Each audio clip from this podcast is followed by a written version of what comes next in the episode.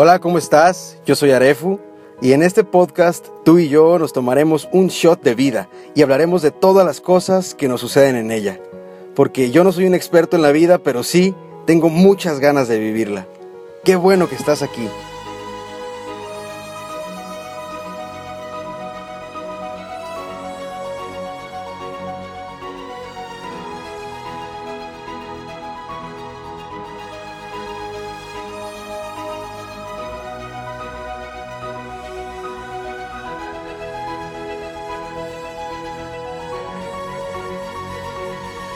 Hola, ¿qué tal amigos? ¿Cómo están? Bienvenidos a este que es el cuarto episodio de la segunda temporada de Un Shot de Vida. Yo soy Arefu y ya saben que me pueden seguir en las distintas redes sociales como arroba Arefu Mentalista. Quiero agradecerles a todos ustedes que se han tomado el tiempo de escuchar los tres episodios anteriores de esta segunda temporada de Un Shot de Vida, a todas las personas que me escriben por las distintas redes sociales y también a las personas que me dan su crítica constructiva. De verdad que valoro mucho, aprecio mucho todos los comentarios porque me sirven mucho para mejorar. Y pues bueno, el día de hoy se puede decir que estamos de manteles largos porque por primera vez tenemos un invitado en este, en este podcast. En los 10 episodios de la primera temporada y en los 3 que llevamos de esta segunda, ustedes saben que el podcast me lo he aventado prácticamente solo, pero el día de hoy tenemos a nuestro primer invitado, esperemos que, que sean muchos más. Y pues quise elegir a una persona que de cierta manera me inspiró y me motivó para realizar esta segunda temporada. Ustedes saben que había abandonado ya por más de un año eh, este podcast. Y pues bueno, eh, sin más preámbulo, tengo aquí a un amigo que conozco desde hace ya varios años y él es Ricardo Pérez Venegas. Y me gustaría que te presentaras, amigo. Muchísimas gracias por estar aquí. No, pues muchas gracias primero que nada a ti, José Luis, por invitarme al programa. Es para mí un honor estar contigo en un shot de vida. Y pues bueno, yo soy Ricardo Pérez Venegas, como bien lo dices, un afortunado joven hijo de Ricardo Pérez y Lupita Venegas, a quien muchas personas conocen. Y pues pretendo seguir un poco los pasos de mi madre, ¿no? Que se ha dedicado casi toda su vida a promover valores a través de medios de comunicación y aquí estamos encantados de, participar en tu programa. Muchísimas, muchísimas gracias por estar aquí. Y sí, como bien lo decías, muchos de los que nos están escuchando seguramente conocen a Lupita Venegas, una gran comunicadora, estuvo mucho tiempo en televisión abierta, ahora tiene su propio canal de televisión y de radio, ¿verdad? Y radio por internet, sí, radio Valora Radio. Valora Radio para, que, para que los que nos escuchen también se vayan y se den una vuelta. Y también Ricky Pérez Venegas, que tenemos aquí, eh, tiene su propio podcast, ya hablaremos más adelante de él. Pero pues bueno, vamos entrando al tema. Eh, yo invité a, Ricky a, a, este episodio de Un Shot de Vida porque creo que es una persona que nos va a poder ayudar mucho con su aporte en el tema que vamos a tocar el día de hoy. Si ustedes ven el título de este episodio, dice, ¿qué voy a hacer con mi vida? Sin embargo, bueno, eh, para ser un poco más puntuales, el día de hoy quiero invitarlos a que escuchemos y a que hablemos acerca de la vocación, la profesión y la misión de vida. O sea, ¿cuál es la diferencia entre la vocación, la profesión la misión de vida y cómo podemos descubrir cada una de, estas, de estos términos en nuestra vida? Ricky tiene una historia muy interesante y pues no sé si quieres empezar a compartirnos cómo es que tú te identificas con cada una de estas áreas o estos términos. Híjole, pues la verdad es un tema que para mí fue muy eh, controversial en su momento porque porque todo el mundo me ha dicho que soy estuche de monerías en algún momento. No, es que es un poquito de todo. Y, y en algún momento la vida decía como, pues no encuentro dónde tengo que estar, ¿no? ¿Qué es lo que tengo que estar haciendo? Em, estudié ingeniería industrial, me especialicé en gestión de proyectos, me dedico a las finanzas y mi pasión es la música.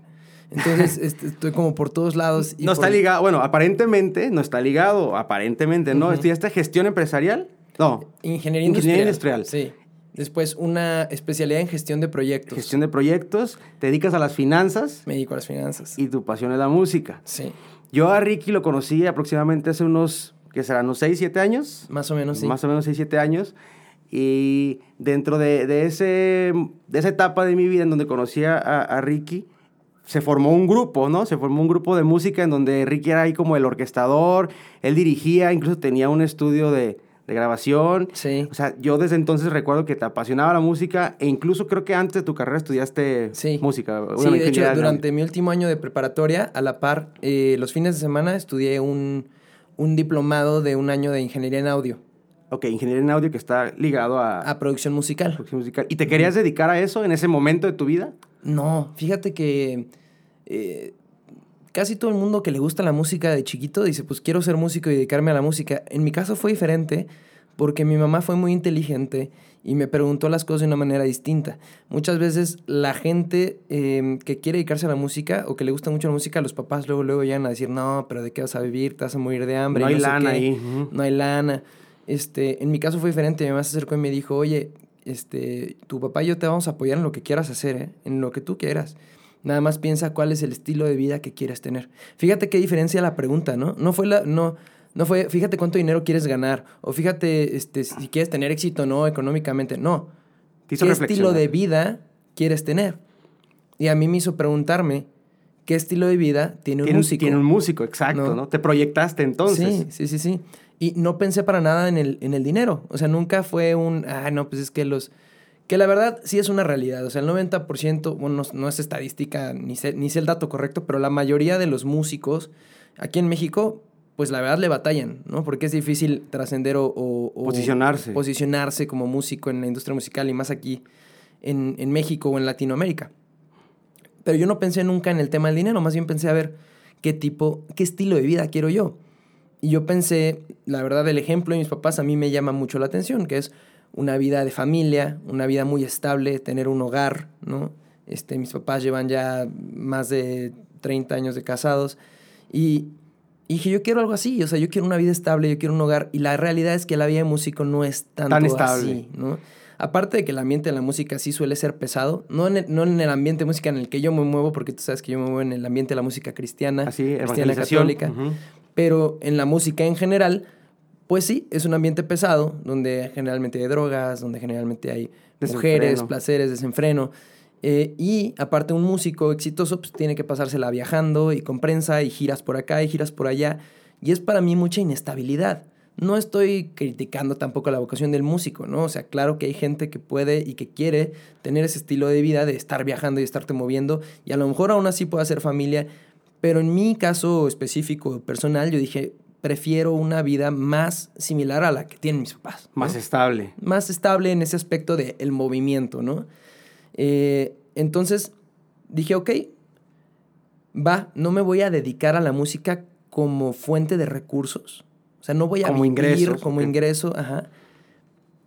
Pero nunca voy a dejar la música. Voy a llevar a cabo la música de manera profesional, pero sin, sin tener la intención de vivir de eso. Y me ha funcionado de maravilla. Ahorita te sigo contando este, qué pasó, ¿no? De todas formas, pues llego, termino la prepa, yo ya estudié el diplomado este de ingeniería industrial, de, digo, de ingeniería En audio. en audio, y pues tenía el grupo que, que hicimos ahí que se llamaba Box Day, que dirigía el buen Chuy, Carlos Sanz. Un amigo, le saludo, mandamos saludos, un sí. buen abrazo. Y este, y estando ahí, termina, termino la prepa y ahora digo, pues ahora, ¿qué estudio? Porque lo que me gusta es la música, pero, y, y no he decidido de qué quiero vivir.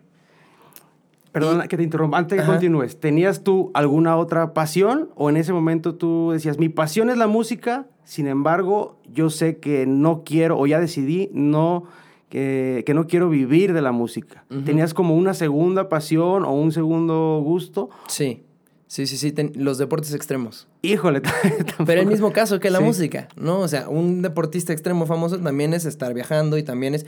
Y aparte, híjole, pues aquí, ¿qué tanto tenemos de deportes extremos en México? No, realmente eso Escalada, no fue... surf, todo eso. Sí, pero pues yo, yo personalmente no conozco a nadie que viva de... Del deporte un- extremo, un- sí. Un deporte extremo, ¿no? Este, pero pues sí, a mí me ha encantado toda la vida la patineta, el esquí acuático, los patines, todo lo que sea extremo, Extremo, me ha gustado sí. siempre.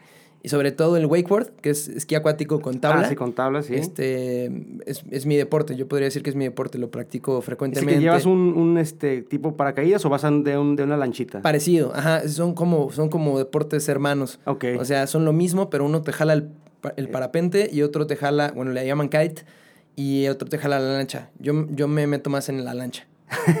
Está padre. Ok, entonces no tenías, no, no está relacionado. Entonces terminas la prepa y dices, ¿qué voy a estudiar? ¿Y qué Ajá. sucede?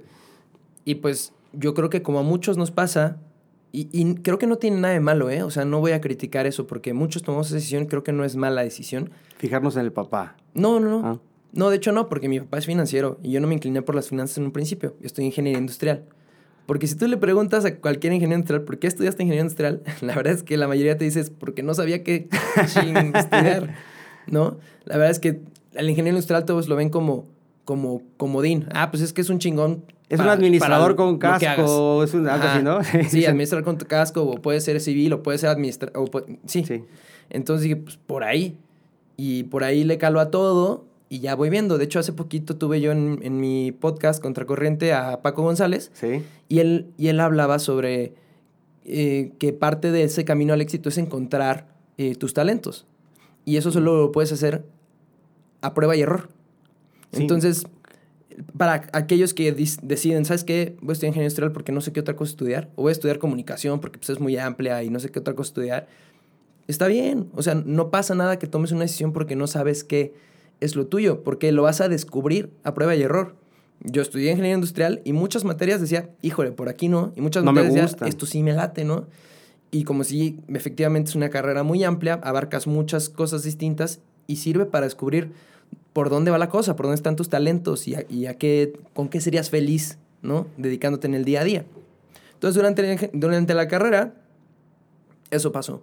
Hubo muchas cosas que no me gustaron, muchas cosas que sí me llamaron más la atención. Me especialicé en gestión de proyectos, también por ser una rama muy amplia. Porque alguien que sabe hacer gestión de proyectos, pues a lo mejor puede ser un emprendedor, a lo mejor puede ser un, organizador de eventos. Yo pensaba en organizador de eventos masivos de conciertos, festivales, y cosas así relacionadas con la música. Este, y dije, bueno, pues me, me especializo. Pero seguían en este camino de prueba y error. Después, ya en la especialidad, solo ibas, eh, la especialidad solamente vas dos veces a la semana, dije, pues ya tengo mucho espacio para trabajar, me voy a meter a trabajar, ¿dónde me meto a trabajar? Hablé con Paco precisamente, le dije, Paco, pues no sé qué onda con mi vida, o sea, no sé qué me quiero dedicar. Me dice, ¿por qué no te metes a trabajar con tu papá? Y dije, no, no, qué flojera, las finanzas y mi papá, no, y mi papá Tú lo veías es, y... es bien regañón, y no, o sea, no me, no me va a tener paciencia. Y, y Paco me dijo, ¿sabes qué? Pues yo creo que te conviene por tres razones. Una, quédate un año con él, le vas a hacer currículum. Ya tienes un, primer trabajo, primera experiencia. Dos, conoces la realidad laboral. Sabes lo que significa trabajar y lo que es la realidad en México, ¿no? Sí. Este, que no la enseñan en la eh, escuela. Sí, ¿no? ¿Qué, qué, qué significa ser empleado y qué es lo que vives día a día y tener responsabilidades, temprano, temprano. Ahí no hay de que, ay, pues tengo seis faltas durante el semestre, entonces las puedo aprovechar, ¿no? Ahí no tienes sí, No, no hay oportunidades. ¿no? Entonces, este, y, la tercera me dijo, y todo papá tiene una espinita en el corazón de que su hijo haga lo mismo que él. Entonces, mínimo, le vas a dar el gusto. Ya si después de un año dices, no, por aquí no era, no importa, ya le diste el gusto. Y si, y si te gusta, pues qué mejor. Dije, pues va, ¿no? Entonces me meto a trabajar a una casa de bolsa donde, donde mi papá eh, me ayuda a entrar eh, y me ayuda mucho a, aprender, ¿no? Me, me, empecé a sentar primero como becario con él, me enseñaba muchas cosas, empecé a aprender mucho, mucho, mucho y, y me empezó a gustar. Total que me empecé a inclinar mucho al lado financiero y la parte numérica que, que ya traías de aprendizaje. traía de la ingeniería, pues me sirvió mucho. La parte de la gestión de proyectos para mi organización personal también me sirvió mucho. O sea, sí fui agarrando herramientas durante el camino y fui definiendo cuáles eran mis talentos, ¿no? ¿Y te gustó? ¿Te apasionaste en algún momento? ¿Te has apasionado en algún momento de tu profesión? Más o menos. O sea, creo que podríamos como darle un distinto nivel de pasión. Porque no me, no me apasiona tanto. Como la música. Las finanzas como la música, ¿no? O sea, la música es 10, pues las finanzas a lo mejor son 7, 8. ¿No? Es decir, sí encontré un gusto por las finanzas, pero no son mi mayor pasión. Mi mayor pasión sigue siendo la música. Y ahorita tengo a mi grupo de música Kairos, que es este, también un grupo de música cristiana, cristiana católica. Y no manches, lo llevamos a cabo de manera profesional, sin objetivo de lucro y con, con, con objetivo de trascender y ayudar a otras personas a conocer a Dios. Y hemos tocado aquí en Guadalajara muchísimas veces, fuera de Guadalajara muchísimas veces, fuera de México, ya también en Los Ángeles, en Costa Rica, en Incluso ganaron un concurso, ¿no? En las cruzadas. En las cruzadas, sí, un abrazo a Gabriel Herrán, que siempre nos ha abierto la puerta allí en las en las cruzadas juveniles. Hemos estado en las cruzadas juveniles en Vallarta, aquí en Guadalajara, en, en, Michoacán. Y ha sido una experiencia increíble el dedicarme a la música de manera profesional, pero sin tener el estilo de vida de músico que no, que no quería, ¿no? O sea, que no era lo mío. Ok. tocaste dos puntos muy importantes. El primero es, eh, mediante tu carrera, eh, todo lo que te gustaba y lo que te iba sirviendo te ayudó para descubrir tus talentos. Ese es lo primero que Sí. yo vi. Y segundo, tocaste el tema de la felicidad. O sea, ¿qué te va a llevar realmente a ser feliz? Entonces, eh, yo te- me gustaría hacerte una tercera pregunta. Me dices que no te apasiona al 100%, o sea, más o menos te apasiona tu profesión, sin embargo, no te causa conflicto, o sea, no, no estás como harto de trabajar ahí. Te lo pregunto por lo siguiente, porque muchas personas que seguramente nos están escuchando, eh, tal vez eh, están hartos o están un poco enfadados de lo que hacen, pero lo tienen que hacer porque necesitan un ingreso. Claro. Entonces, eh, bueno, primero tocando el, el tema, para no extendernos mucho, el tema de los talentos. ¿Tú crees que es importante descubrir tus talentos para saber cuál va a ser tu vocación? Totalmente, sí, totalmente. Y, y yo creo que es importante remarcar que no importa si no sabes. O sea, no importa si no sabes cuáles son tus talentos y si escogiste una carrera a ciegas. No importa, a todos nos pasa, a la mayoría. Es muy poca la gente que realmente desde chiquito ya sabe lo... O sea, desde los cinco años dice, quiero ser doctor y estudia medicina y es un gran doctor. Es muy poca la gente así. Mi primo José Manuel de chiquito le preguntabas qué quería ser de grande y te decía caballo. o sea, realmente es muy difícil, ¿no? Desde Me chiquito saber... caballo. no sé cómo, pero ahora es piloto. ok. Este, entonces no, no, te, no te preocupes si te sientes en la carrera equivocada. Estás en un camino al éxito, que es prueba y error. En base a prueba y error vas a encontrar talentos.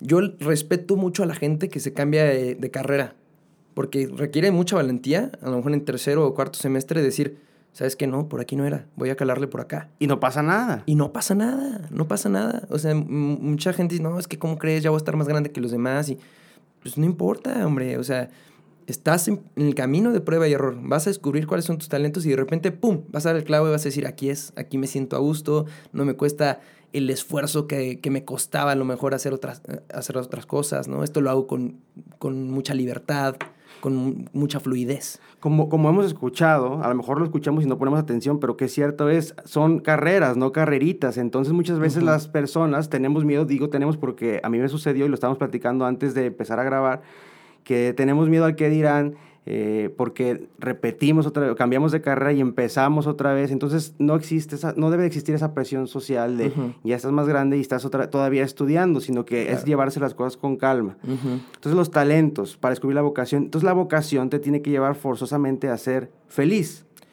Sí, bueno, mira, yo tengo una fórmula ahí, no recuerdo qué autor la, la saqué, no, no es realmente una invención mía, pero eh, para descubrir tu, tu vocación, yo le llamo también tu misión, Tu misión en la vida. para algo fuimos creados y para algo estamos aquí, para descubrir qué es eso, tienes que primero descubrir otras dos cosas, que son tus talentos y tus pasiones. Ok. ¿sí? Cuando tú encuentras tus talentos y tus pasiones y las combinas de tal forma que las pones a servicio de los demás, encontraste tu misión. Ok. ¿Se entiende la fórmula? O sea, talentos más pasiones, más al servicio de los demás, igual a tu misión. Qué importante es, o sea, no es nada más servirte, no es nada más eh, poner el talento para tu beneficio, ni, ni- ni lo que te apasiona, sino que eso tiene que trascender. Claro. ¿Es así, no? Sí, de, de hecho, en, en el libro Los lenguajes, El lenguaje del éxito de Paco González, él dice que una, un nivel más allá de, del éxito, digamos, un- una cuarta, una última etapa para, el éxito es la parte de la trascendencia y tiene que ver con el, con el hacer bien. Pero no se refiere a hacer bien las cosas, ni a hacer bien las cosas que haces bien, sino hacer el bien con las cosas que haces bien. A los demás, hacer el bien a los Ajá, demás sí. con las cosas que haces bien. Exacto. Cuando tú pones tus talentos al servicio de, de los demás, entonces cobran vida. Por ejemplo, yo toco guitarra y canto, ¿no? Y, pues es un talento que tengo. Pero ¿qué sentido tendría si nada más tocara para mí en mi cuarto? ¿No? O sea, ¿eso qué tanto me planificaría? ¿Qué tanto me llenaría? El estar tocando para mí solo en mi cuarto, no compartirlo con nadie. Si en cambio lo pongo al servicio de los demás y en estas letras pongo algún mensaje que pueda aportar, eso es mucho más enriquecedor y cobra sentido, cobra vida mi talento. Y aparte de que la música es mi pasión, ¿no? Entonces ahí está una, una misión Ahí está la vida mezcla, formulada. ahí está, ahí está la fórmula que decías. Tu talento que es la música, te apasiona también la música y la estás poniendo al servicio de los demás. Entonces, para la gente que nos está escuchando, no necesariamente tu vocación tiene que ser igual a tu profesión. Sí, de hecho, en mi, en mi caso no es así. Digo, eh, como vocación eh, laboral, pues, soy financiero. Soy este asesor en estrategias de inversión. Mi pasión es la música. Y tú dices, ¿cómo combinas eso al servicio de los demás? Muy fácil. O sea, yo genero mis ingresos por medio de las finanzas. Y después ese ingreso, gran parte, lo destino a, que la música llegue a más personas con un buen mensaje. ¿no? Entonces ahí está, mi, ahí está mi talento, ahí está mi pasión, talento, finanzas, pasión, música, que también, por ejemplo, en este caso también pues te, te podría decir que tengo el talento para la música, pero algunas partes muy importantes del grupo no son músicos, ¿no? Ok. Quien nos ayuda a, a organizar los conciertos, por ejemplo. El, el de relaciones públicas. y le apasiona la música, pero su talento no es tocar guitarra o tocar un instrumento. Estar detrás de bambalinas, como se dice coloquialmente. Entonces, no, no, necesariamente tienen que ser la misma. Entonces, ahí está mi talento, ahí está mi pasión, y cómo los combino para ponerse al servicio de los demás, ¿no? Pues hago estas letras, hago estas canciones para que lleguen a más personas, para que ayuden.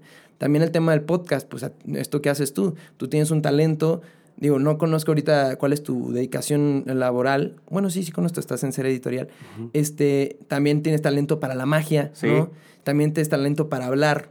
Este, te apasiona también el transmitir un mensaje, entonces ¿qué haces? Las conferencias con magia. Exacto, un buen mensaje. están mezcladas. Están mezcladas y lo estás poniendo al servicio de los demás, entonces cobra sentido, cobra vida. ¿Qué sentido tendría si lo dejaras solo para ti? Híjole, pues qué, qué, qué interesante. Y yo creo que muchos de los que nos escuchan se pueden estar preguntando, ok, bueno, entonces me la llevo con calma, puedo estar trabajando en algo que no necesariamente me apasione tanto como es tu ejemplo. Exacto. Sin embargo, eh, eso me va a servir para descubrir mis talentos. Pero ¿qué sucede con esas personas que aún así no pueden descubrir cuáles son sus talentos? Hay veces que ah, incluso la autoestima la tenemos tan baja que no nos consideramos talentos para nada. ¿cuáles serían algunos pasos que tú consideras que pueden ayudar a las personas para descubrir cuáles son sus talentos? Mm, mira, em, quisiera retomar el caso que decías de alguien que está chambeando por necesidad. ¿No? Y dice, me choca mi trabajo, pero pues necesito dinero. este, yo te diría, no te desesperes, está bien. O sea, mucha gente está en esta situación, ¿no? Ay, pues necesitamos dinero, o sea, para vivir. Entonces, agarras el trabajo que puedes. Pero no te conformes con eso. Yo sí, te, yo sí te diría, busca un cambio, pero de manera inteligente. Es decir, busca un cambio no es nada más renuncia y a ver qué pasa. No, no, no, no, no. A ver, seguramente trabajas durante, yo qué sé, 8 horas al día, 10 horas al día, a lo mejor hasta 12 horas al día. Pues con el tiempo que te resta, ve haciendo un plan, ve buscando alternativas, en qué otra cosa puedo trabajar, voy a platicar con el papá de un amigo, voy a platicar con el señor tal y a ver si él me da trabajo, le voy a decir que me gusta esto, que quiero intentar esto, que no sé qué quiero hacer, pero que me gustaría intentar esto otro, y ve buscando y ve creando tus propias oportunidades. Cuando la encuentres, entonces haz el cambio, ¿no? Porque también muchos dicen, no, pues es que, ¿sabes qué? Estoy en ingeniería industrial, cuarto semestre, no me está gustando, pues ya, toda la fregada, ¿no? Y entonces me salgo de la carrera y vivo al día y a ver qué hago. No, no, no haz el cambio, pero hazlo de manera inteligente. Paulatinamente, se puede decir. Una transición. Una, haz una transición, exacto. O sea, ten un plan. Básicamente ese es el tip. Ten un plan. ten un plan. Ok, a ver, no me está gustando ingeniería industrial. ¿Qué, ¿Qué, creo que me puede gustar? Pues a ver las finanzas, no, creo que no. Pues a ver la comunicación, pues me gusta un chorro el tema de las cámaras y el diseño. Pues comunicación puede ser audiovisual. Pues voy a ver, voy a hablar con el, con el coordinador mañana, ¿no? Y vas y hablas y platicas. No, sí, como que sí me late, oye, ¿cómo ves si me cambio? Ya que lo tienes, decidido, pues haz un plan, ok, pues este semestre lo acabo, después me paso a comunicación, me van a revalidar estas materias y haces el cambio. No desesperes. ¿no? Tomar decisiones desesperadas son siempre malas decisiones. ¿No? Ese, ese sería el primero. Este, el primer como paso, ¿no? tener un plan. Ah, exacto, el primer tip, el primer paso. Eh, tener un plan. Y, y, si no has encontrado tu pasión y estás frustrado porque dices, no sé, o sea, no sé qué me gusta, no sé qué quiero hacer. A todos nos pasa, o sea, de verdad no te frustres, no pasa nada. Y te lo repito, prueba y error. Si te pasa como a mí, por ejemplo, que en octavo semestre de la carrera dije, ¿sabes qué? Me voy a cambiar de carrera. No manches, no, o sea, te falta un semestre, ¿cómo crees? Y no te van a revalidar casi nada. Casi nada. Y está bien, o sea, sé inteligente. Durante las tardes, que no estoy estudiando las mañanas, yo qué sé, tus horarios, métete a otras cosas, a un curso de algo, no sé, métete a aprender un instrumento, si te invitan a clases de baile, métete, si te invitan a un curso de marketing digital, métete, si te invitan a un curso de este, literatura, métete, Algo que tenga que y ver error. con lo que te gusta. O con lo que creas que te puede gustar. Porque estamos en el caso de alguien que no tiene idea. O sea, que dice, Ricardo, no tengo idea que me gusta. O sea, no sé por dónde. Prueba y error. Métete a todo. Métete a todo y, y te lo prometo, Que vas a vas a encontrar. encontrar. Vas a encontrar algo que te guste. Vas, vas a entrar en algo que, ah, cabrón, esto está padrísimo. Fíjate que me decía un amigo sacerdote eh, que muchas veces cuando no sabemos de nuestros talentos, podemos fijarnos a quién, a- en, a quién admiramos y por qué lo admiramos. Buenísimo. Creo que, eh, no sé cómo lo veas tú, pero muchas veces a las personas que admiramos las admiramos porque nos vemos reflejados en ellas o porque vemos una parte de nosotros eh, que quisiéramos desarrollar, eh, lo vemos reflejado en esas personas. Claro. Eh, entonces, bueno, ya para, para finalizar, si no, si no has descubierto tus talentos, primero no te desesperes, No te desesperes, tómatelo con calma, estructura un plan, ya que tengas tu plan, hazlo o llévalo a cabo con prueba y error. Si no funciona el plan, cambia el plan, más no cambies el destino o la meta, se podría decir así. Sí. Y bueno, eh, pues algún último consejo que le quieras dar a todos los chavos, sobre todo son, son este, jóvenes y adolescentes que nos están escuchando, que estén en, ese, en esa frustración, digo, además de, de lo que ya comentamos, a lo mejor no una frustración ya laboral, sino que no saben qué estudiar, por ejemplo, que, que están terminando la preparatoria o que están iniciando su carrera y que eh, muchas veces se van por la carrera que creen que les va a dejar dinero, entonces, ¿algún consejo para, para cerrar que le quieras dejar a todos los jóvenes que nos escuchan? Sí, eh, todo esto que hemos hablado creo que a lo mejor se nos olvidó mencionar que tenga un fin. O sea, y sí, el fin es ser feliz, ¿no? Pero un poquito más, eh, de una manera más clara, eh, yo te in- invitaría a que un ejercicio muy básico, ¿no? Pero que pocos hacemos. ¿Cómo te ves en cinco años? ¿Cómo te ves en diez años? ¿Te ves casado? ¿Te ves soltero? ¿Te ves con familia? ¿Te ves este, trabajando en, en oficina? ¿Te ves trabajando por tu cuenta? ¿Te ves en una casa así? ¿Te ves en un departamento asá? Visualízate, visualízate de una manera íntegra, de una manera completa, y teniendo ese fin en mente, entonces sí empieza a planear y haz prueba y error. Y si estás en una carrera que no estás del todo seguro, no te preocupes, no te preocupes. Irás descubriendo a prueba y error qué, cuál es tu camino, cuál es tu misión. Gran mensaje, mi estimado Ricky. Muchísimas gracias por, por estar aquí. De verdad lo aprecio mucho. Vayan a escuchar el podcast de Ricky que se llama Contracorriente. Ya Ujú. tienes que 10 episodios, 12 episodios, Ya ¿no? vamos en el 16. 16 episodios. Sí, y el último fue con Paco González, por eso ahorita lo mencioné mucho, como que lo tenía muy fresco. Este, buenísimo ese episodio para que pasen a verlo. Está el podcast en Spotify, en Apple iTunes, Podcast, en iTunes, en Google Play, en YouTube, incluso en donde sea. En donde sea lo encuentran, Contracorriente. Y si no, te buscan como Ricardo Pérez En redes sociales estoy como Rick, con seca, Rick P. Venegas. Rick P. Venegas. Y la banda, Y la banda es Kairos, eh, ese sí se escribe raro, es con K y con Y, Kairos. En redes estamos como Kairos RC. Está también en, en podcast, en, en Spotify, perdón, Está ¿verdad? también en Spotify y en, y en Instagram como Kairos RC. Eh, y pues bueno, si, si alguno de ustedes quisiera preguntarme algo, escribirme acerca del tema que tratamos o lo que sea, pues con todo gusto eh, estaré encantado de responder los mensajes, sobre todo en Instagram, que es la red que tengo más al pendiente.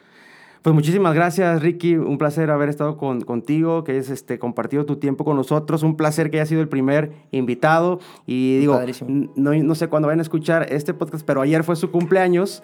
eh, y pues también para, para felicitarte aquí de manera pública. Muchísimas felicidades. Muchísimas gracias a todos ustedes que están tomándose el tiempo de escuchar este cuarto episodio de la segunda temporada de Un Shot de Vida. Muchísimas gracias por sus comentarios. Espero también que nos puedan seguir retroalimentando. Para, para mí es muy importante y lo valoro muchísimo. Muchísimas gracias y nos vemos en la próxima.